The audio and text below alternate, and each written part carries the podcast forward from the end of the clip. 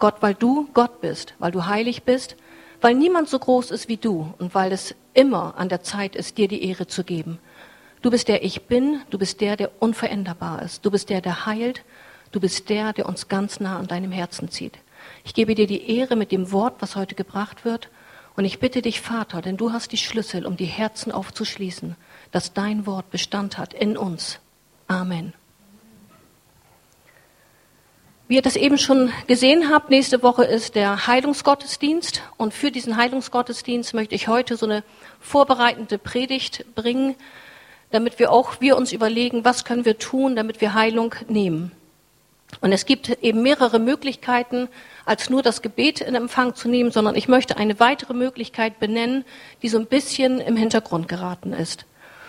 Und ich möchte dabei anfangen, dass ich mein persönliches Leiden oder persönliche Krankheit damit ins Spiel bringe, weil ich das als Beispiel eben einfach geben möchte.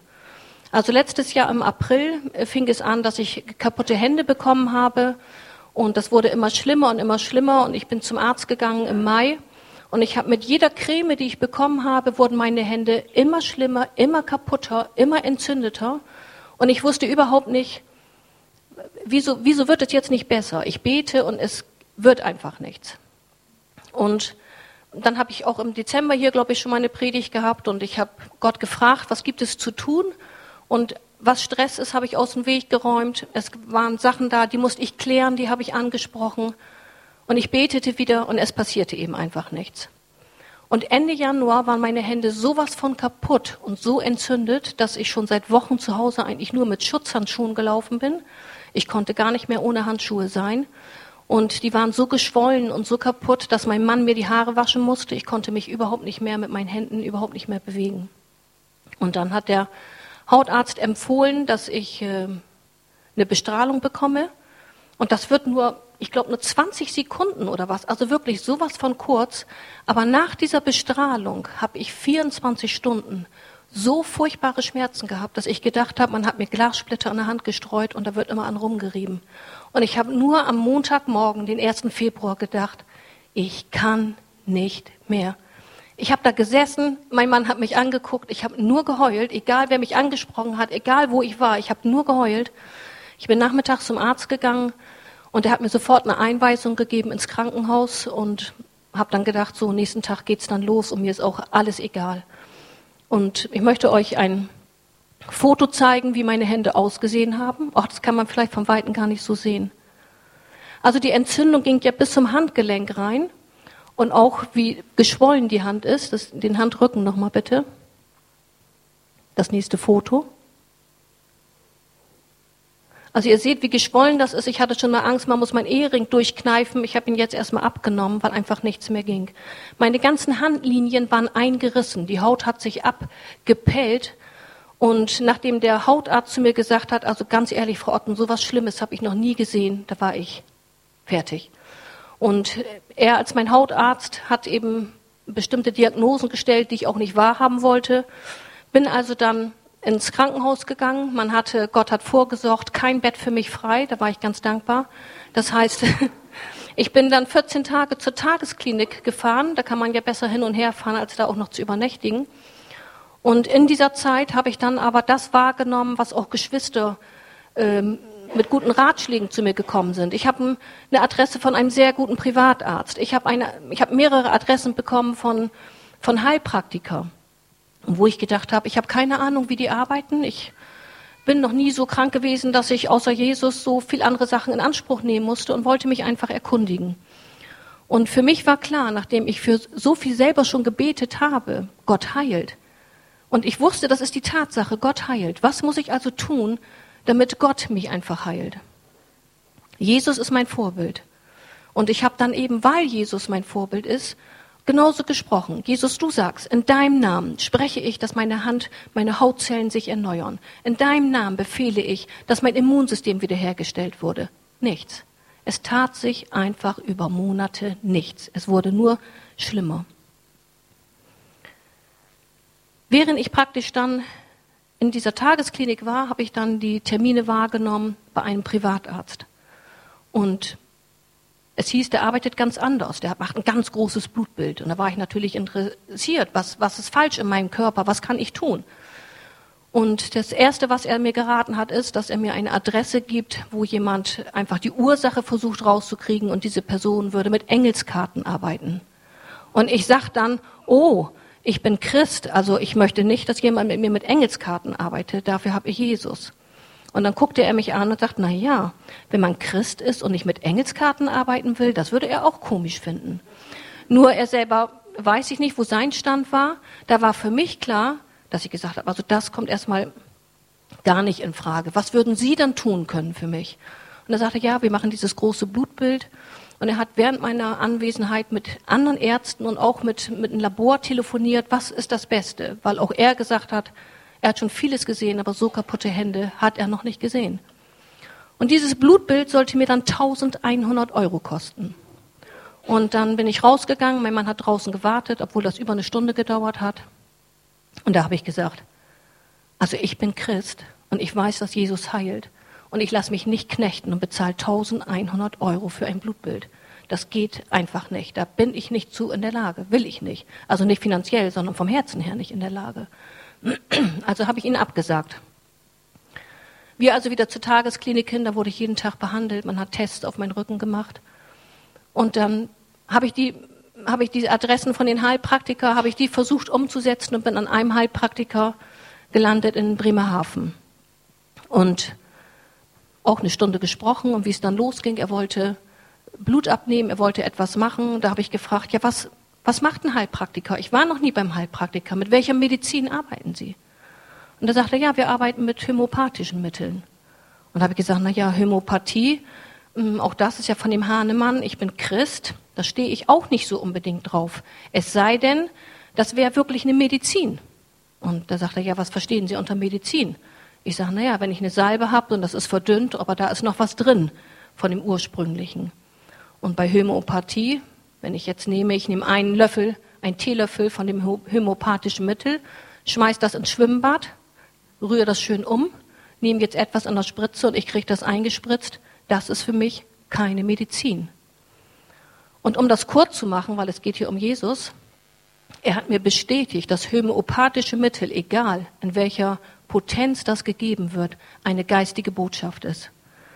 Und ich bin rausgegangen und ich habe zu meinem Mann gesagt, also das werde ich nicht tun. Ich stehe unter dem Geist Gottes und es wird keine weitere geistige Botschaft in meinem Körper kommen. Das war für mich ganz, ganz klar. Das Zweite, womit dieser Heilpraktiker gearbeitet hat, ist, dass ich äh, Kopfhörer aufgekriegt hätte. Und er hat gesagt, also das ist so, dass, dass ihre Neuronen eine neue Botschaft brauchen. Und dann habe ich gedacht, das brauchen sie allerdings. Aber die Botschaft habe ich in meinem iPad oder auch in meinem Wort, eben in Gottes Wort. Das ist die Botschaft, die meine Neuronen, meine Nervenzellen in Wirklichkeit brauchen. Jesus ist mein Weg. Er hat gesagt, ich bin der Weg, ich bin die Wahrheit und ich bin das Leben.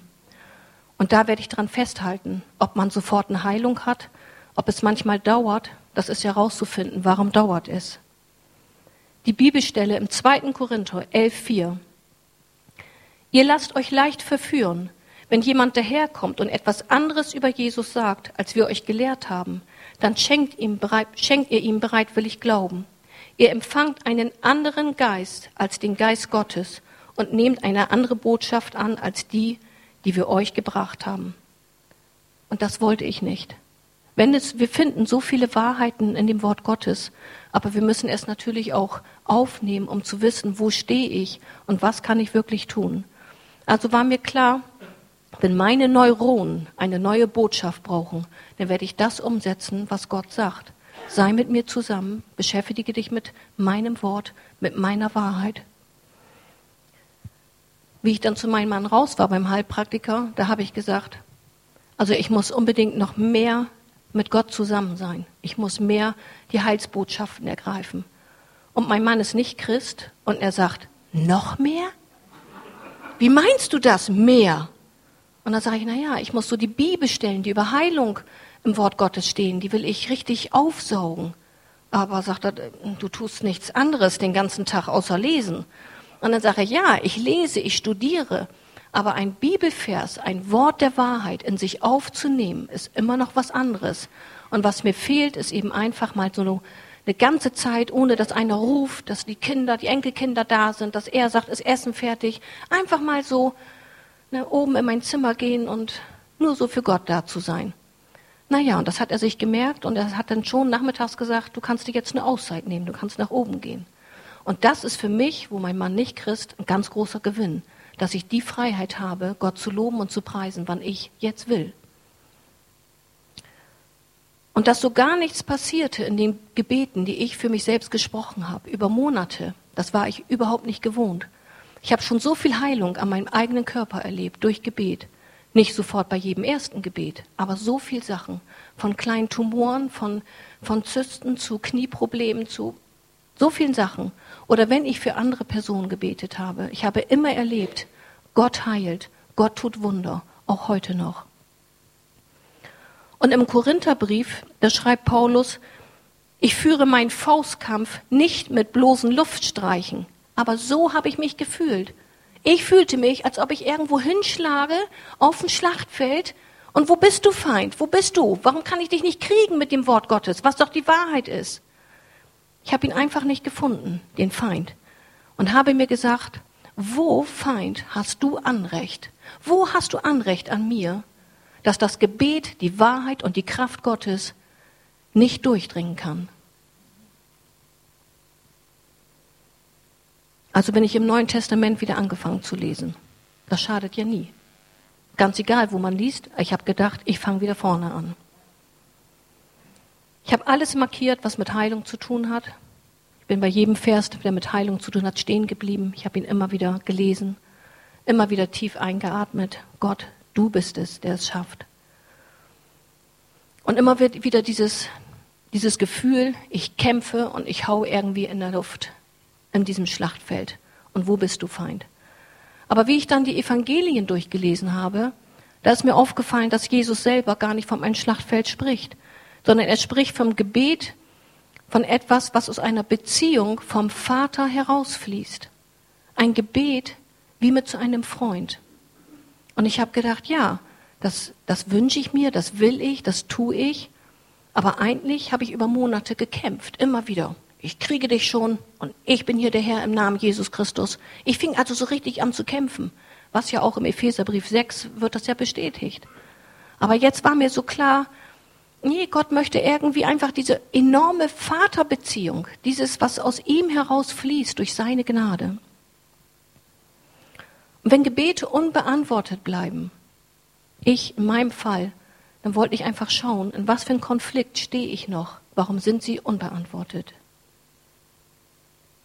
Und jetzt kommen wir endlich zum Predigtitel.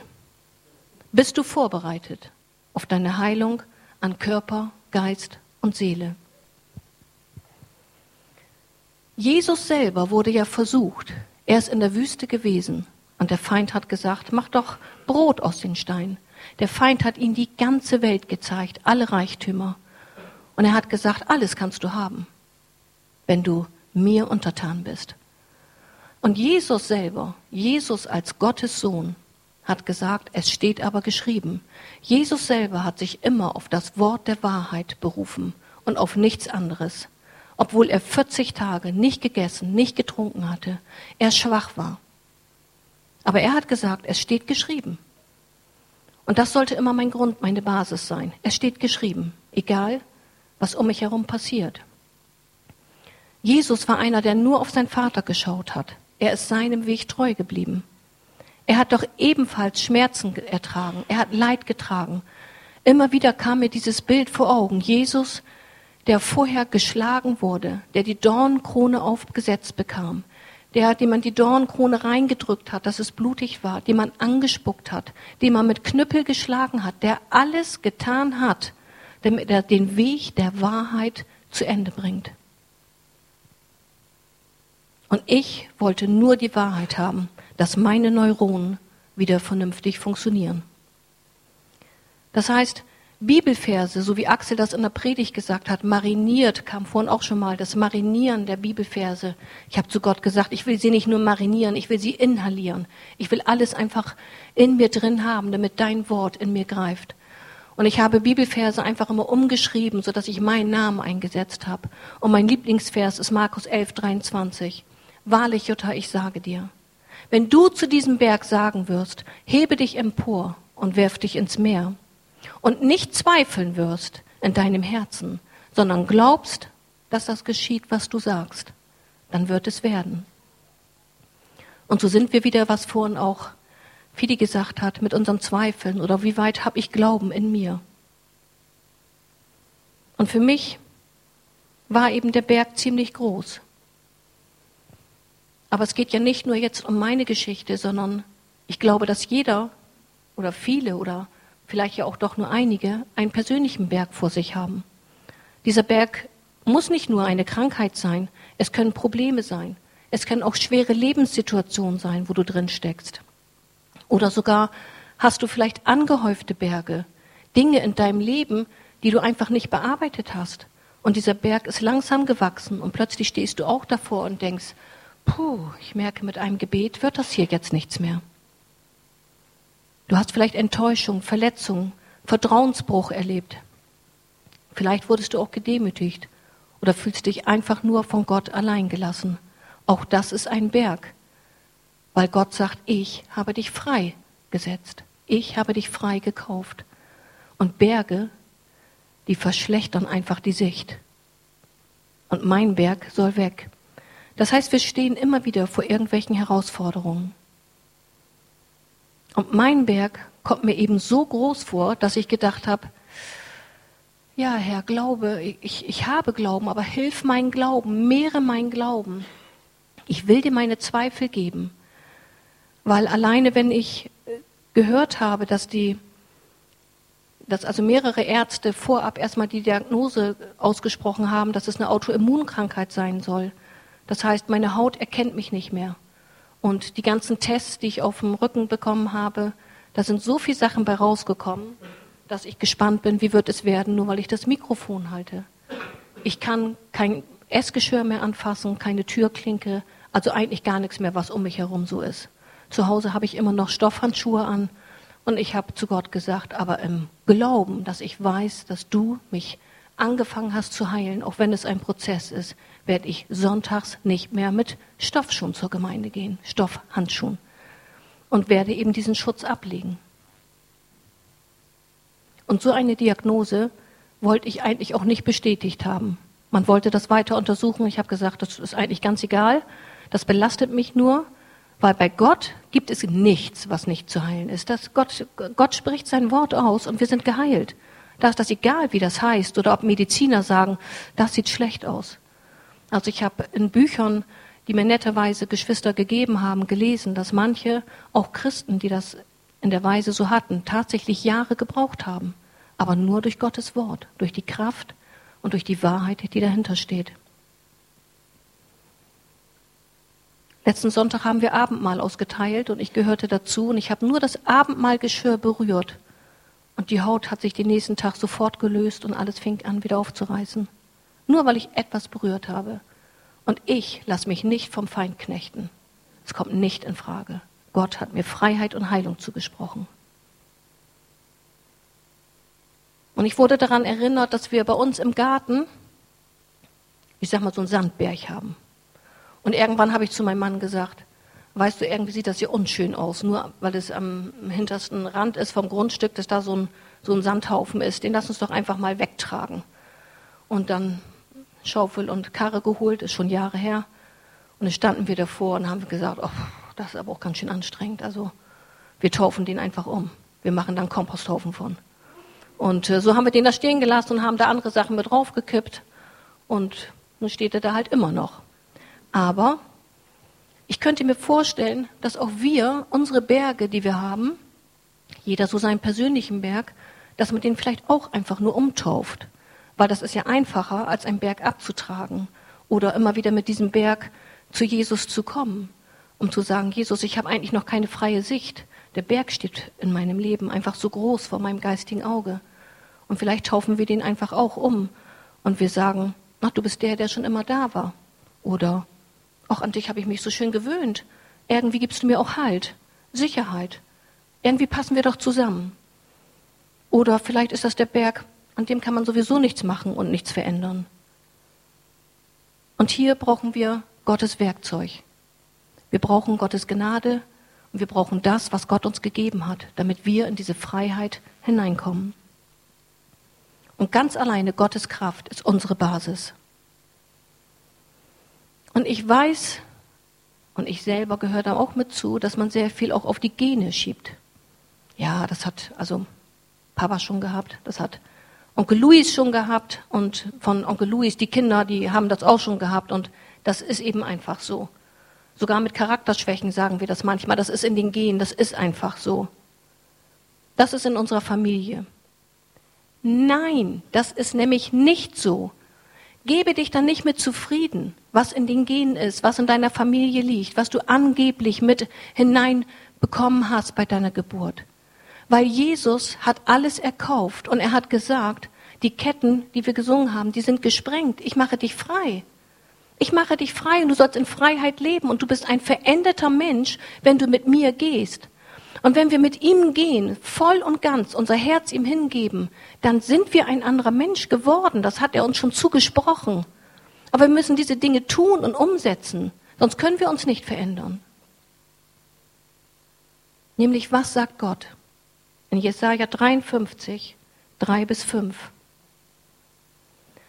Verachtet war er und verlassen von den Menschen, ein Mann, der Schmerzen und mit Leiden vertraut, wie einer, vor dem man das Angesicht verbirgt. So verachtet war er, und wir achteten ihn nicht. Fürwahr, er hat unsere Krankheiten getragen und unsere Schmerzen auf sich geladen. Wir aber hielten ihn für bestraft, von Gott geschlagen und niedergebeugt. Doch er wurde um unserer Übertretung willen durchbohrt, wegen unserer Missetaten zerschlagen. Die Strafe lag auf ihm, damit wir Frieden hätten. Und durch seine Wunden sind wir geheilt worden. Wir sind geheilt worden. Und die Rede ist hier von Jesus. Und wahrer Glaube ist nicht eine eigenständige Kraft oder eine eigenständige Macht, sondern ist ganz allein der Glaube an Gott. Und es geht nicht um die Menge, die du Glauben hast, sondern wir lesen an einer anderen Stelle, wenn du Glauben hast wie ein Senfkorn und wenn du Glauben hast nur für eine Sache, dann ist das okay. Du musst nicht für alles Glauben haben. Gott führt dich in deinem Lebensweg. Glaube wie ein Senfkorn. Gott muss die Quelle wie auch das Ziel unseres Glaubens sein. Ich erinnerte mich an viele Predigten, die Achse gehalten hat. Und unter anderem auch, dass Jesus unser Anwalt ist. Jesus ist unser Rechtssprecher und unser Fürsprecher. Ein Anwalt, der die Sache des Beklagten oder des Klägers vor Gericht führt, für ihn eintritt und für ihn spricht. Das heißt, Jesus ist ja unser Mittler. Das heißt, wenn ein Ankläger da ist, wenn davon die Sprache ist, und Jesus spricht mit seinem Vater und er will uns Gerechtigkeit zusprechen, dann war mir auch mal klar, dass irgendwie, wo Jesus ja jetzt zu, beim Vater zu Rechten sitzt, dass in der Himmelswelt etwas passiert. Und auf mal habe ich anders gedacht und ich habe gesagt, ja, ich kämpfe eigentlich hier gegen den Feind, aber ich muss erst mal dahin kommen, wenn du beim Vater stehst, wer, wer klagt mich da an? Wer klagt mich da an? Wer hat da recht? Und ich bin wieder angefangen, wie vor 25 Jahren, wie ich zum Glauben gekommen bin, das Vaterunser zu beten. Nicht, dass ich das sonst nie bete, aber ich hatte so einen richtigen Drang danach, dass ich das merkte, dass Gott mir irgendetwas dadurch aufschlüsseln möchte. Und schon bei den ersten Versen, Vater unser, der du bist im Himmel, geheiligt werde dein Name, dein Reich komme, dein Wille geschehe, wie im Himmel, so auf Erden. Punkt, da blieb ich stehen. Da blieben meine Gedanken immer haften. Wie im Himmel, so auf Erden. Ich lebe ja hier auf der Erde.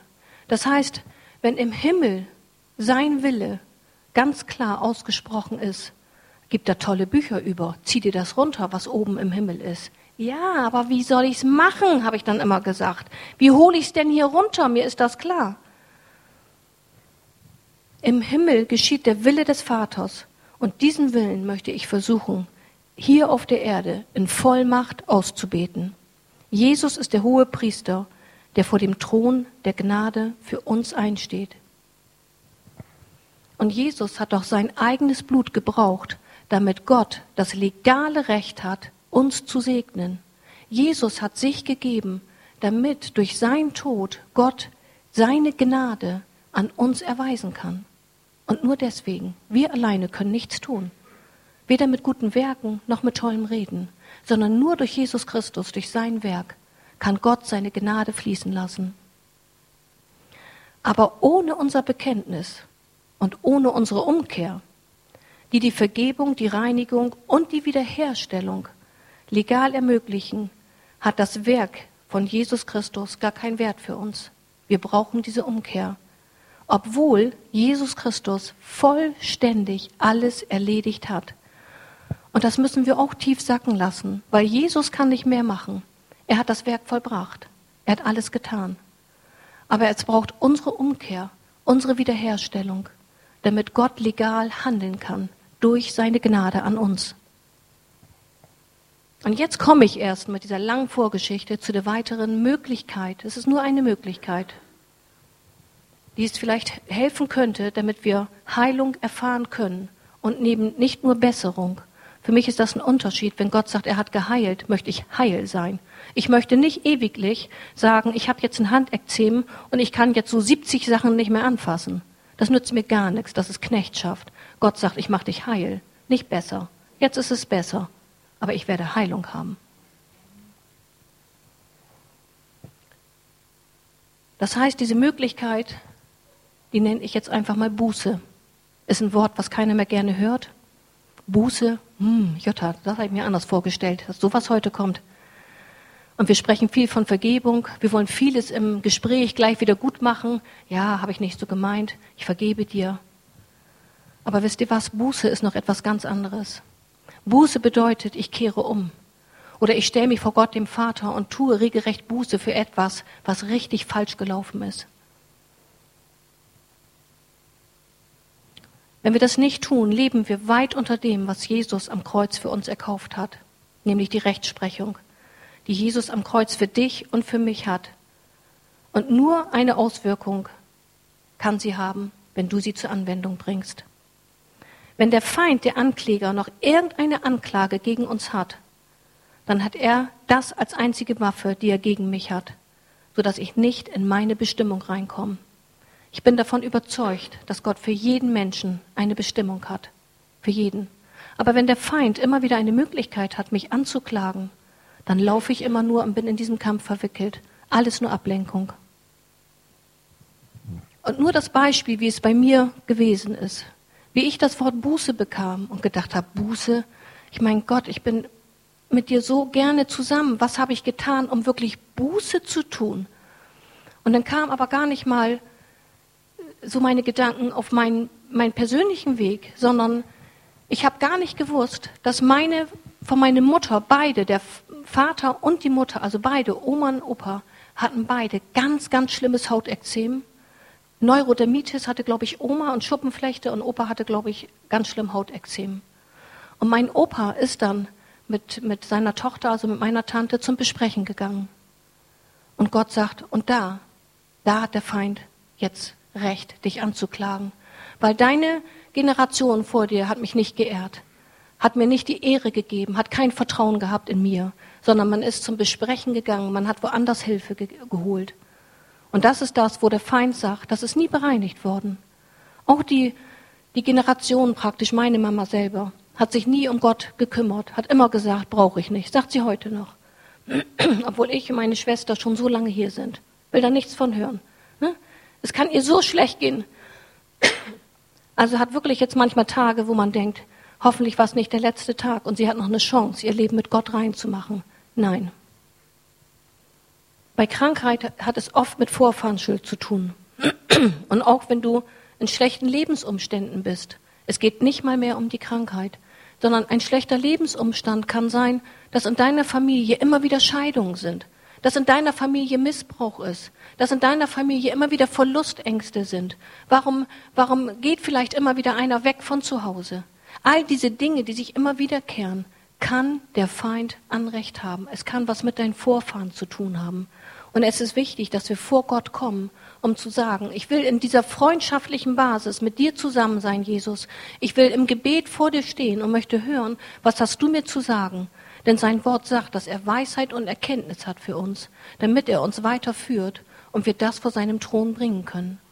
Und für mich hat das ganz groß Klick, Klick, Klick gemacht. Ich habe dann Buße getan über meine Vorfahren und habe gesagt, Gott, das, das habe ich alles gar nicht gewusst. Wie ich damals mich entschieden habe, mit Jesus zu gehen, das ist 25 Jahre her, da habe ich ganz einen Satz gesprochen, Herr, und ich trenne mich von der Vorfahrensschuld in deinen Namen. Amen. So. Bin das nie, mir war nie was bewusst, also bin ich da nicht groß auf eingegangen. Und mir war nicht klar, dass der Feind Anrecht hat. Weil das ist untypisch, dass ich in meinem Alter so eine Sache mit der Haut noch bekomme. Normal fängt das schon im Kindheitsalter an. Oder zumindest, wenn man jung ist. Ich meine, ich werde 59. Bitte euch, muss ich jetzt so einen Kram noch kriegen? Und der Feind hat Anrecht, wenn wir mit negativen Worten über uns selber sprechen oder über andere Menschen. Also ich kenne genügend, die einfach sagen, wie Steve das vorhin im Eindruck hatte, ich bin nichts, ich kann nichts. Und ich weiß nicht, ob Gott wirklich helfen will. Ich kann mir nicht vorstellen, dass, dass Gott mich wirklich in seiner Vaterschaft mit hineinnimmt. All diese Dinge, Worte klagen dich an. Wie oft hört mir das? Ja, Gott ist für andere da, aber mein Leben ist eigentlich nicht so toll. In dem Moment, wo der Ankläger da anfängt und sagt, na Gott, du willst deine Gnade ausgießen, du willst deine Segnung geben, aber hier, ich kann sie anklagen wegen der eigenen Worte. Sie glaubt doch selber nicht daran, dass du sie wunderbar und schön gemacht hast, dass sie einzigartig ist. Sie glaubt doch selber nicht daran oder er glaubt doch selber nicht daran, dass er eine Bestimmung hat, die du schon vorbereitet hast. Also kann ich doch diese Person mit den eigenen Worten anklagen. Und das bedeutet, ich muss Buße tun, weil Gott hat dich wunderbar und einzigartig gemacht.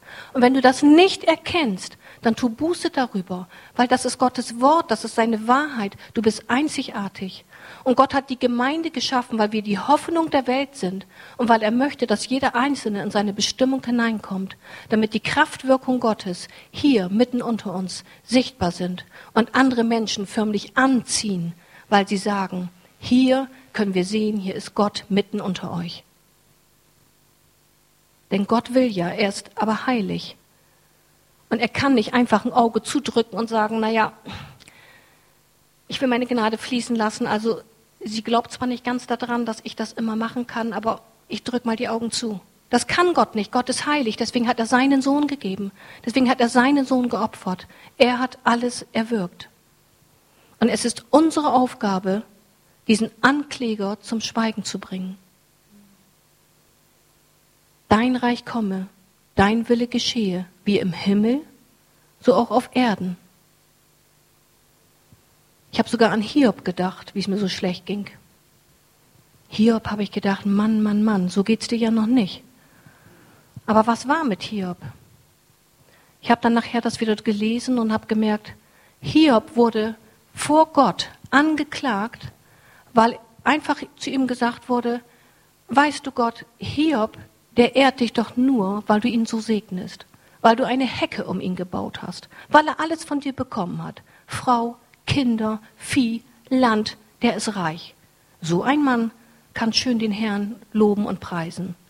Du sollst mal sehen, Gott, wenn ich alles von ihm nehme, dann wird er auch dich nicht mehr ehren. Und mir war klar, dass der Feind sogar eine Anklage hat, wenn unsere Motivation nicht richtig ist. Es ging rein auf die Motivation aus. Und Hiob ist dran geblieben.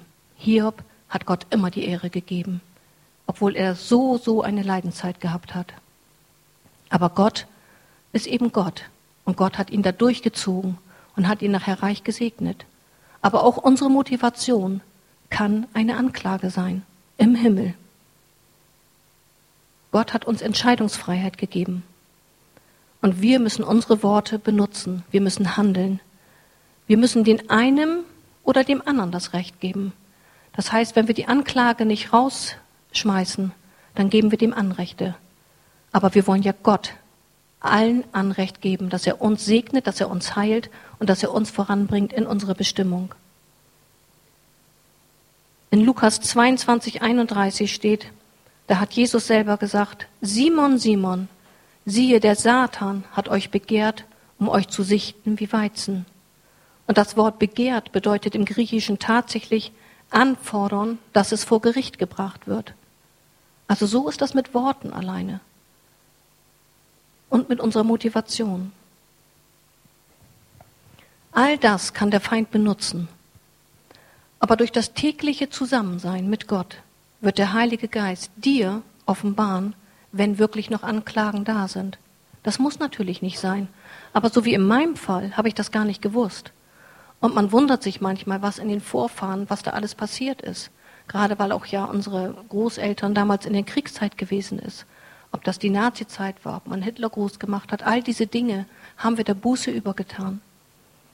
Und ich habe das manchmal sogar so ein bisschen im Hintergrund sacken lassen, weil ich gedacht habe, Mensch, ich lebe doch in dem Jetzt. Ich bin doch wichtig. Ich gehe doch mit Gott. Aber gerade an mir selber habe ich jetzt gemerkt, wie wichtig das ist. Und nachdem ich das getan habe, dieses Gebet um Buße, dass ich gesagt habe, ich bitte um Buße, dass meine Vorfahren dich nicht geehrt haben, nicht mit dir gegangen sind, kein Vertrauen gehabt haben, spürte ich, wie es besser wurde. Und man, man staunt manchmal, dass Gott uns so viel Werkzeug gibt und wir manche Sachen einfach nicht richtig durchziehen, nicht wahrnehmen.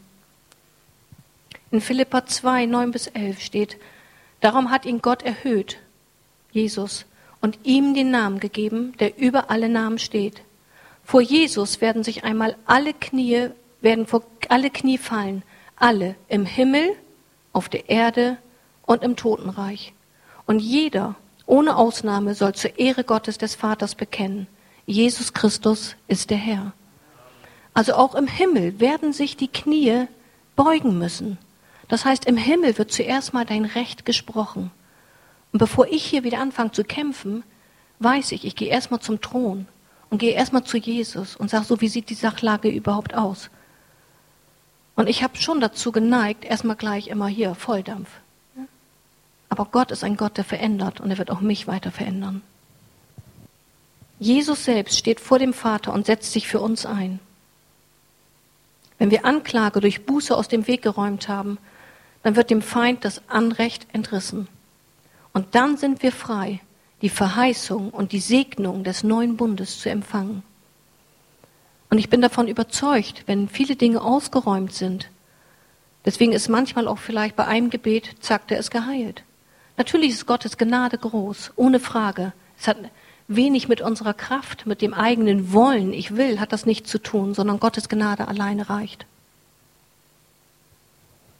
Aber jetzt machte das für mich einen ganz anderen Sinn, wenn ich das im Epheserbrief gelesen habe, dass wir die Waffenrüstung anziehen sollen. Und die Waffenrüstung im Epheserbrief 6, 10 bis 12 möchte ich nochmal lesen.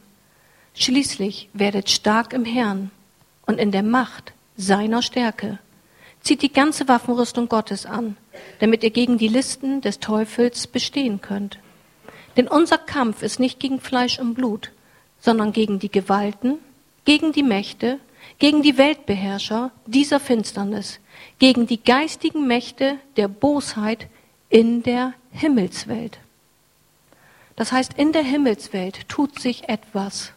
Und da müssen wir erstmal mit Jesus zusammenkommen zu sagen, Jesus, zeige mir, wie kann ich in deinem Herzen näher kommen? Was steht im Wege, wenn mein Leben nicht so rund läuft? Unabhängig sogar von Krankheit. Wenn mein Leben nicht rund läuft, lass dir das zeigen durch den Heiligen Geist. Deine Rechtsprechung findet durch Jesus Christus in der Himmelswelt zuerst statt. Und dann ziehen wir zwar in den Kampf mit unserer geistlichen Waffenrüstung, aber weil der Kampf letztendlich ja schon in der Himmelswelt entschieden wurde, reicht dann das Gebet mit Vollmacht aus.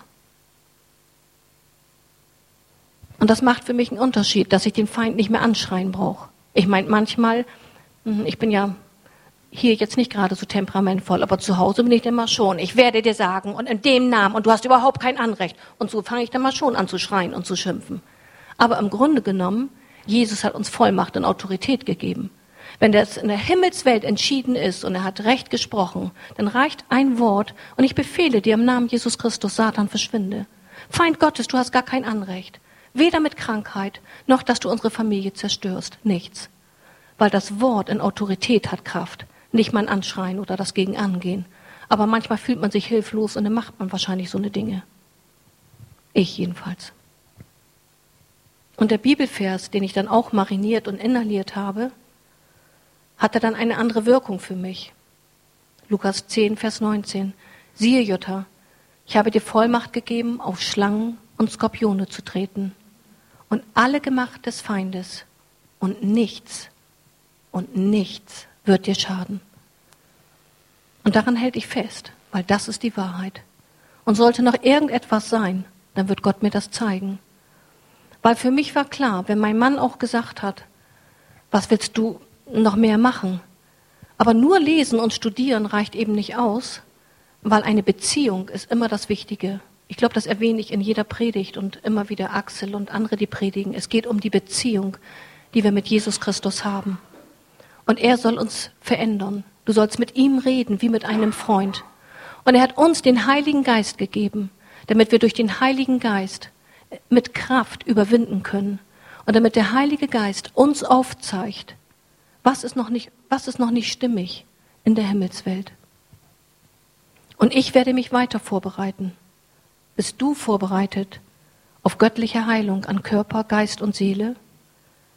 Lass dich vom Heiligen Geist leiten. Und ich möchte, damit wir Gott eine Chance geben, dass er jetzt schon zu euch sprechen kann, möchte ich Manuela bitten, sie wird ein Lied mitsingen. Es ist von einer CD. Und schließt einfach die Augen und lasst den Heiligen Geist wirken, dass er vielleicht euch zeigt, wo sind Dinge, die vielleicht noch in der Himmelswelt geordnet werden müssen und wo Recht zugesprochen werden muss.